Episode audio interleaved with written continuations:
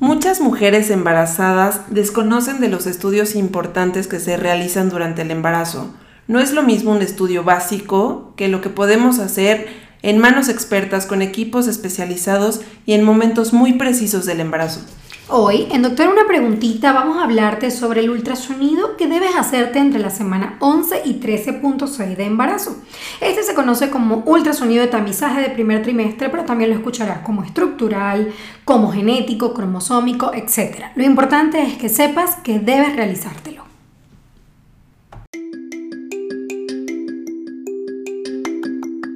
Doctora, una preguntita nace de la necesidad de acompañarte, informarte y hacerte sentir segura con tu salud en cada etapa de tu vida.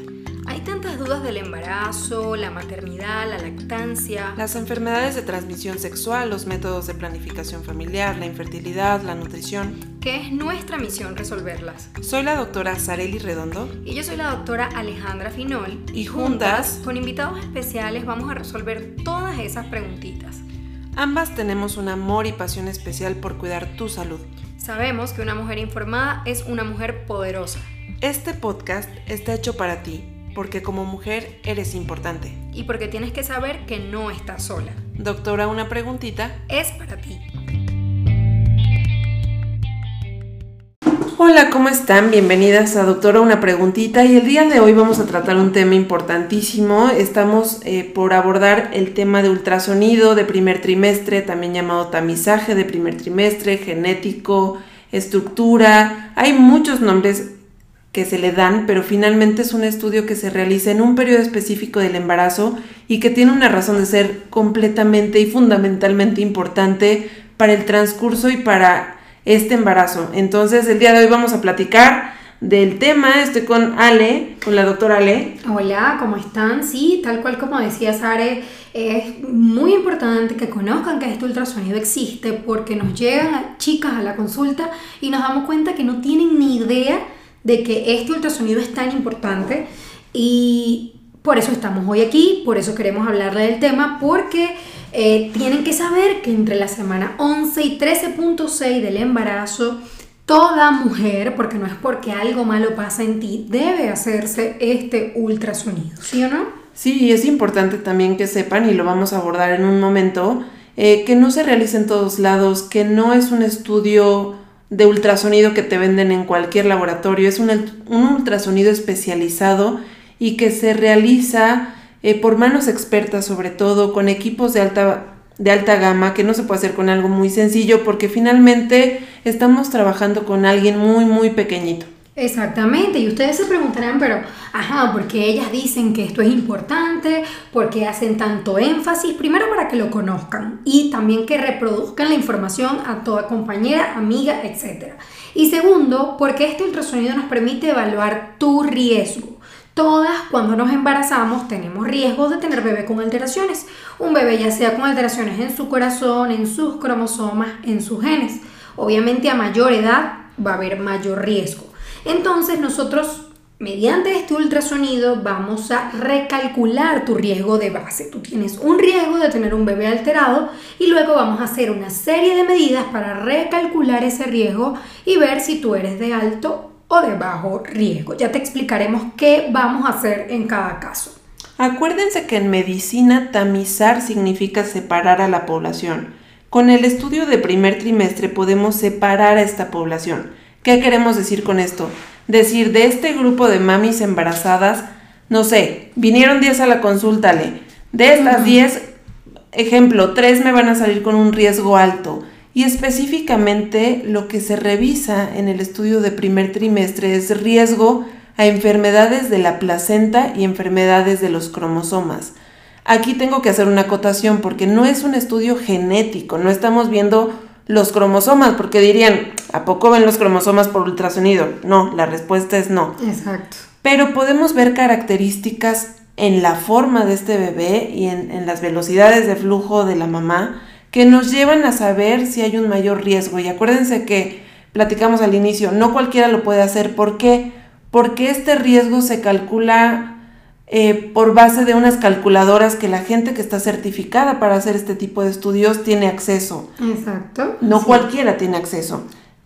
Así es, y bueno, eh, lo que hacemos acá, como dijo Sara, es separar la población porque antes lo que se hacía era que toda mujer que tuviera más de 35 años se sacaba líquido de su pancita para estudiar los cromosomas del bebé porque ya esta era una edad de riesgo.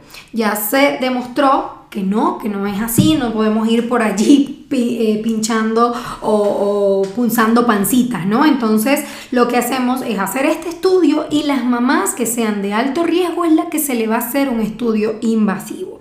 Aquí también vamos a ver alteraciones de estructura del bebé, o sea, si bebé no se le cerró el cráneo, si tiene eh, su barriguita abierta, si falta una extremidad, anomalías estructurales grandes las vamos a ver. Pero sí hay varias estructuras que vamos a medir específicamente y son las que nos van a permitir ver si tú tienes alto riesgo o bajo riesgo. Y asimismo, tu bebecito debe, lo vamos a medir de cabecita a pompas, ya es un feto, eso se llama longitud cráneo-caudal, y debe medir entre 45 a 84 milímetros para que sea válido el estudio. Además de medirlo de cabecita a pompas y poder estimar con mayor exactitud tu edad gestacional, vamos a medir otras estructuras, ¿sí, Sara? Vamos a medir el cráneo, vamos a medir el abdomen. En específico, este estudio se centra en tres cosas. En revisar la presencia del hueso en la nariz, ver un vasito sanguíneo en el abdomen, que se llama ductus venoso, y ver un espacio en la nuca de nuestro bebé. ¿Por qué esto? Porque se ha demostrado que las alteraciones cromosómicas pueden generar alteraciones en estas estructuras. Ejemplo, se ha demostrado que la gran mayoría de niños con síndrome de Down no presentan el huesito de la nariz o lo presentan pero muy pequeñito.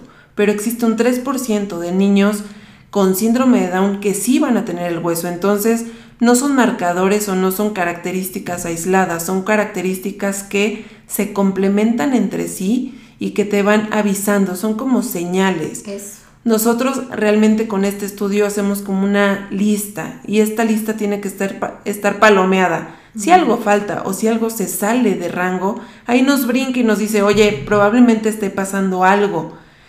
Por ejemplo, también les platicaba de la, translucencia nucal, porque es importante. Se ha demostrado que los niños con síndrome de Down, por ejemplo, hacen edema. ¿Qué significa edema? Como que se hinchan y un espacio que se hincha más fácil o donde se nota más este edema es el espacio atrás de la nuca. Entonces son características que finalmente nos van hablando. Si no tienes la pericia y si no tienes las bases para realizar un estudio de este tipo, la realidad es que se te va y ni siquiera lo notas. Así es, así es. Y, también ese espacio detrás de la nuca se puede aumentar en bebés que tienen alteraciones de sus huesos, alteraciones de su corazón, que también son muy comunes, digamos, entre las malformaciones congénitas, este, que pueden tener también alteraciones de sus genes. Entonces, lo que hacemos aquí es ver riesgos y vemos estas estructuras que están bien. Todos las medimos, la vamos a meter en una calculadora, esto junto a tu edad a la medida del bebé, lo que ha hecho la longitud cráneo-caudal y esto nos va a dar un riesgo ajustado. Y ahí vamos a poder separar la población según esos numeritos que nos den en mamás con bajo riesgo para tener un bebé alterado o las mamás con alto riesgo. Si tú eres una mamá que hicimos todo esto y tu riesgo es bajo, sencillamente vas al próximo ultrasonido importante que es entre la semana 18 a 22. Pero si eres una mamá con alto riesgo, sí tenemos ya que hacer diagnóstico porque sospechamos que tu bebé tiene algo, entonces hay que hacer o una biopsia de la placenta o amniocentesis, que es extraer líquido de tu pancita para estudiar con exactitud esos cromosomas y se llaman estudios invasivos. Sí, la realidad es que hay, hay mucha mala información en el medio. Es importante que tú sepas que ya existen este tipo de estudios y para qué sirven, ¿no? Finalmente, antes se creía, y, no me van a dejar mentir, que si tenías más de 35 años ya ibas a tener un niño con síndrome de Down y si tenías 40 segurito venía a tu casa un niño con síndrome de Down. Y me refiero a síndrome de Down porque realmente es parte de una gama inmensa de alteraciones genéticas, pero es de las más comunes y de las que la verdad muchas tenemos miedo de que sucedan.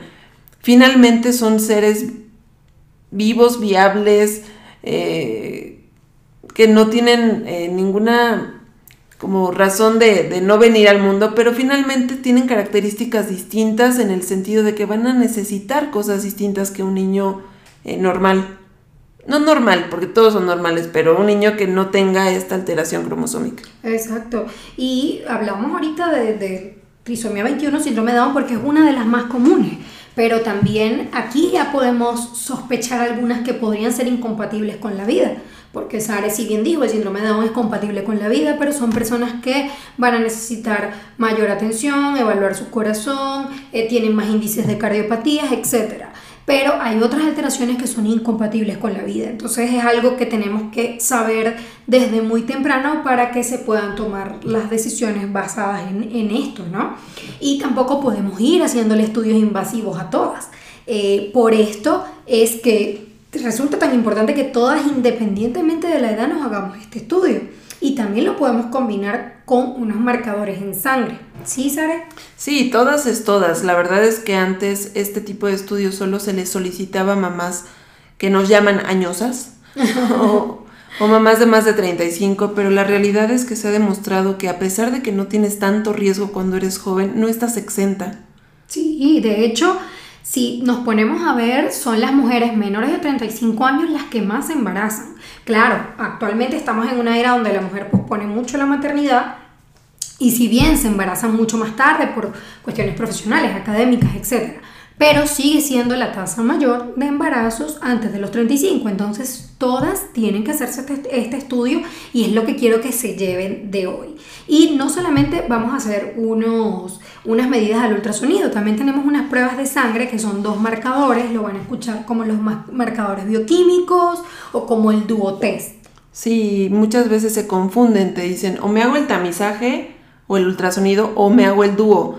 La verdad es que son estudios que se complementan entre sí y les voy a explicar por qué. Al estarse formando la placenta, la circulación materna y fetal se combinan, por lo que en la sangre materna podemos encontrar algunas proteínas que vienen directamente de la placenta y por lo tanto del feto. Existen dos hormonas, se llama duotest, HGBC y papá, y ahorita le nos va a decir qué son. Sí, bueno, está la proteína plasmática asociada al embarazo, que es esta PAPA, que la llaman, y la beta-HCG, que es la, digamos, la hormona del embarazo, vena, eh, gonadotrofina coriónica humana, la fracción beta de la misma. Entonces estas las vamos a medir y a la calculadora también vamos a meter estos valores o a introducir estos valores que nos dieron y así vamos a tener una tasa de detección mayor que va incluso hasta el 95%. Como ven, no decimos 100%. Sí, no, es 100%. Estas hormonas se van a expresar en diferentes concentraciones en un niño normal que en un niño que tiene alguna alteración. Por eso es tan importante que sea algo agregado o, la combinación perfecta con el tamizaje o con el ultrasonido de primer trimestre. Sí, es que todas son pruebas que al final se van a unir y van a darnos el tamizaje, porque nos van a permitir separar a la población, como dijiste. Entonces la idea es que se hagan los marcadores de ultrasonido y se combine con estos exámenes de sangre, porque aumenta la tasa de detección de un, de un 85-90% con solo los de ultrasonido a un 95% cuando ya también unimos los de sangre. Entonces es bastante. Sí, justo esa, esa es otra duda en consulta. Doctora, me hago los dos, doctora, me hago uno, ¿por qué no nada más me puedo hacer uno? Justo por esto, porque son cosas que se van agregando y te van dando la posibilidad de ver más y ver más y ver más. Y eso te augura tener un mejor cálculo de riesgo. Acuérdense que vamos a tener como un sesgo. O sea, siempre va a haber como algo que te podamos decir tiene más probabilidad y la verdad es que no se desarrolle. Pero finalmente son todas estas pruebas en conjunto las que nos van a permitir como ser más certeros a la, hora, a la hora de darte un diagnóstico. Así es, y recordar que aquí te vamos a dar riesgo, no te vamos a dar eh, un diagnóstico porque preguntan siempre, eh, doctora, entonces mi bebé no tiene síndrome de Down, los cromosomas están bien, yo no puedo ver los cromosomas al ultrasonido, como bien lo dijiste, pero te vamos a dar el riesgo que tienes. Y no solo nos quedamos en bebé, también vamos a medir el flujo de sangre en las arterias uterinas, las que llevan la sangre al útero, y podemos ver el riesgo que tienes para padecer trastornos hipertensivos del embarazo, preeclampsia y desde ese momento ya colocar algún tratamiento que evite la progresión a la preeclampsia. Entonces es sumamente importante porque estamos viendo tanto espacio fetal como espacio materno. Sí, la placenta es un órgano único a la gestación que comunica la circulación de la mamá al bebé. Tiene varias etapas de formación, sería un poquito complejo platicarles cada una de ellas, pero es importante que sepan que para enfermedades placentarias hoy en día en nuestro país y en el mundo existe un tratamiento que nos permite disminuir ese riesgo. No significa que dando el tratamiento no te va a dar. La idea es que te dé muy leve porque hay, por ejemplo, para preeclampsia hay preeclampsia leve, preeclampsia moderada, preeclampsia severa, o sea, un síndrome de HELP, o sea, hay estadios de la enfermedad. Pero con este tratamiento lo que buscamos es que te dé el estadio más leve y en una etapa muy avanzada. ¿Por qué? Porque si te da una preeclampsia en etapas tempranas, ejemplo, semana 28, 29, 30, podemos tener un bebé prematuro, podemos tener una mamá que la verdad no se la va a pasar bien, que puede llegar a una terapia intensiva, que puede tener complicaciones serias. Y la idea de esto es tamizar dividir a la población, observar a las mamás que están teniendo riesgo, iniciarles tratamiento y por ende estarlas vigilando de una manera distinta a las mujeres que no van a tener riesgo. Exacto. Y, llevarlas poco a poquito con un equipo multidisciplinario hasta donde puede estar el bebé y la mamá en un estado óptimo para el nacimiento y, y buscando que todo esté lo mejor posible, ¿no? Sí, claro, y lo que queremos es ir un pasito adelante. Si yo detecto que es una mamá que tiene riesgo de tener un trastorno hipertensivo, yo voy a tomar medidas o bien, como dijiste tú, verla más seguido, tener eh, como que poner el ojito allí más para evitar esa progresión. También existen tratamientos actuales que ayudan a prevenirla. Y lo que queremos es justamente eso, que no haya eh, una preeclampsia con algún criterio de severidad, que es la que va a hacer que interrumpamos el embarazo en cualquier momento, independientemente de la edad gestacional, y ahí es donde viene la prematuridad, vienen muchas otras complicaciones también en mamá, entonces es sumamente importante. Y también siempre es bueno acompañar este estudio, que algunas se asustan con la sonda transvaginal, cosa que no debe ocurrir, porque al final del estudio es bueno complementarlo con un ultrasonido por vía vaginal, que ojo no va a afectar a bebé, y medimos el cuello del útero, el cervix, y también vemos la ubicación de la placenta. Si bien ya para hablar como tal de riesgo de parto pretérmino lo hacemos un poco más adelante, es importante desde aquí y estar pendiente de cuánto mide ese cervix. Sí, no las queremos abrumar con tanta información, pero la verdad es que es importante que sepan que hay que revisar la casita del bebé, que es el útero, cómo está llegando el flujo sanguíneo, con qué velocidad está llegando, y esto nos va a permitir saber varias cosas o la posibilidad de riesgo básicamente de esta mamá. Entonces, para resumir, les vamos a explicar en tres minutos para qué sirve, dónde hacerlo, cuándo hacerlo y la importancia de hacerlo. Exactamente, entonces, ¿para qué sirve? Para ver cuál es tu riesgo, si realmente tú tienes riesgo alto y necesitas una prueba más profunda o invasiva y dónde te lo vas a hacer, preferiblemente en un centro especializado con un eh, especialista en medicina materno-fetal o un especialista en imagen fetal que esté certificado en realizar esto, porque si bien antes de poder hacer este estudio hay que reunir ciertos criterios, incluso la imagen tiene que quedar de una forma específica para que sea válida. Y por esto Sara insistió mucho que no cualquiera lo debe hacer. Aparte que es un estudio que no va a durar cinco minutos, ese también...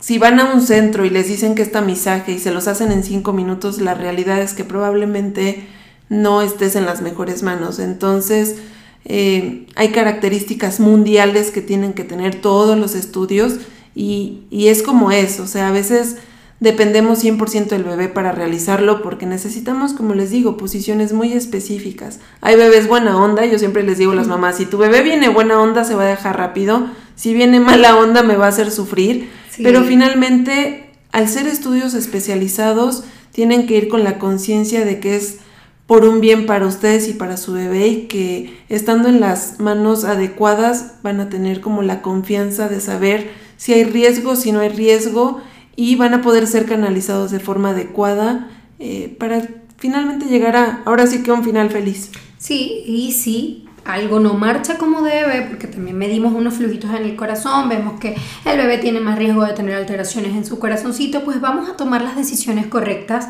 vamos a enviar de hacer los estudios adecuados, porque la idea es que las cosas no nos tomen por sorpresa. Cuando nosotros ya sabemos eh, a lo que en lo que estamos, en donde estamos parados, vamos a tomar mejores decisiones. eh, comparado a un caso donde no sepamos nada y de pronto nace un bebé con una alteración, ¿no? Entonces, esa es la idea de este estudio. Y bueno, esta es la idea de este capítulo. Realmente es algo muy breve, tratamos de, que fuera muy sencillo de, de, explicar, pero si estás embarazada, si estás iniciando tu embarazo, si quieres más información, no dudes en contactarnos, no dudes en venir a la consulta, venir a hacerte los estudios que, que necesitas y o podemos trabajar de la mano con tu ginecólogo. Nuestras redes sociales te las vamos a dar en un segundito eh, porque tenemos varias vías de comunicación. Desde la página de internet de nuestro centro, que se llama MOM, Fetal Medicine Center Woman Health, que lo consigues en la Ciudad de México. Te paso la dirección, es súper fácil, www.mom, diagonal media o guion, medio, eh, medicinafetal.com. Las redes de Ale son arroba mujer embarazo y salud, así estoy en Instagram, también estoy como mujer embarazo y salud en Facebook, en TikTok, en YouTube, en muchos lados. Las redes de, de MOM, el Instagram de MOM es arroba mom.medicinafetal, el mío es arroba doctorasareli.redondo y la verdad te, te damos todas estas líneas de comunicación para que no dudes en contactarnos. Si estás en la Ciudad de México, bienvenida. Si no estás en la Ciudad de México, tenemos consulta en línea. Entonces, no hay una razón para que no aprendas o no preguntes cosas importantes porque estás cargando una vida, estás llevando una vida dentro de ti y creo que es responsabilidad de ti de tu pareja cuidarla y, y darle lo mejor y revisarla y acompañarla y hacer lo propio. Así es, y también si conoces a alguien, por supuesto, eh, que esté embarazada o que planee hacerlo, eh, diles que nos escuche, envíale este podcast para que también tenga la información. Saben que la información es poder, les va a permitir tomar mejores decisiones, entonces compartan y sepan que el ultrasonido entre la semana 11 y 13.6 o ultrasonido de semana 13 es sumamente importante. Y voy a hacer mi comercial los jueves a las... ¿A qué hora, ¿A qué hora nos vamos a estar viendo? 8, 7 de la noche. Ah, los jueves a las 7 de la noche vamos a tener nuestra clase en vivo por Instagram, arroba punto, ay Dios mío, arroba mom punto medicina fetal. Eh, síganos, la verdad que vamos a estar felices de contestarles. Nosotros le llamamos que es una hora de consulta gratis, realmente no es para consulta, es un medio de información. La verdad es que somos amantes de nuestra profesión, amantes de la vida y nos gusta que las mamás que están embarazadas tengan un, final feliz y esos bebés lleguen al mundo en las mejores condiciones. Entonces, bienvenidas a Doctora Una Preguntita, bienvenidas a MOM y estamos felices de que nos estén escuchando. Gracias por estos 22 minutos de, de, compañía y esperamos que nos sigan y nos acompañen y también nos manden sugerencias de lo que quieren escuchar en este podcast. Así es, por aquí estamos y les seguiremos trayendo muchísima información. Les mandamos un abrazo, los esperamos en el capítulo 7, sale la próxima semana, así que ahí nos vemos. Besitos. Esperamos que hayas disfrutado de este episodio. En Doctora, una preguntita. Estamos disponibles en Spotify y Anchor. Encontrarás un enlace en la descripción de este capítulo con nuestras redes sociales, donde encontrarnos y formas para contactarnos. También verás ofertas de nuestros patrocinadores y esperamos que apoyes muchísimo nuestro programa. Si te gustó este capítulo, nos encantaría que le digas a tus amigas, familiares cómo suscribirse. Yo soy la doctora Sareli Redondo. Y yo soy la doctora Alejandra Finol, nuestro productor ejecutivo Adrián Leal. Las esperamos en el próximo capítulo.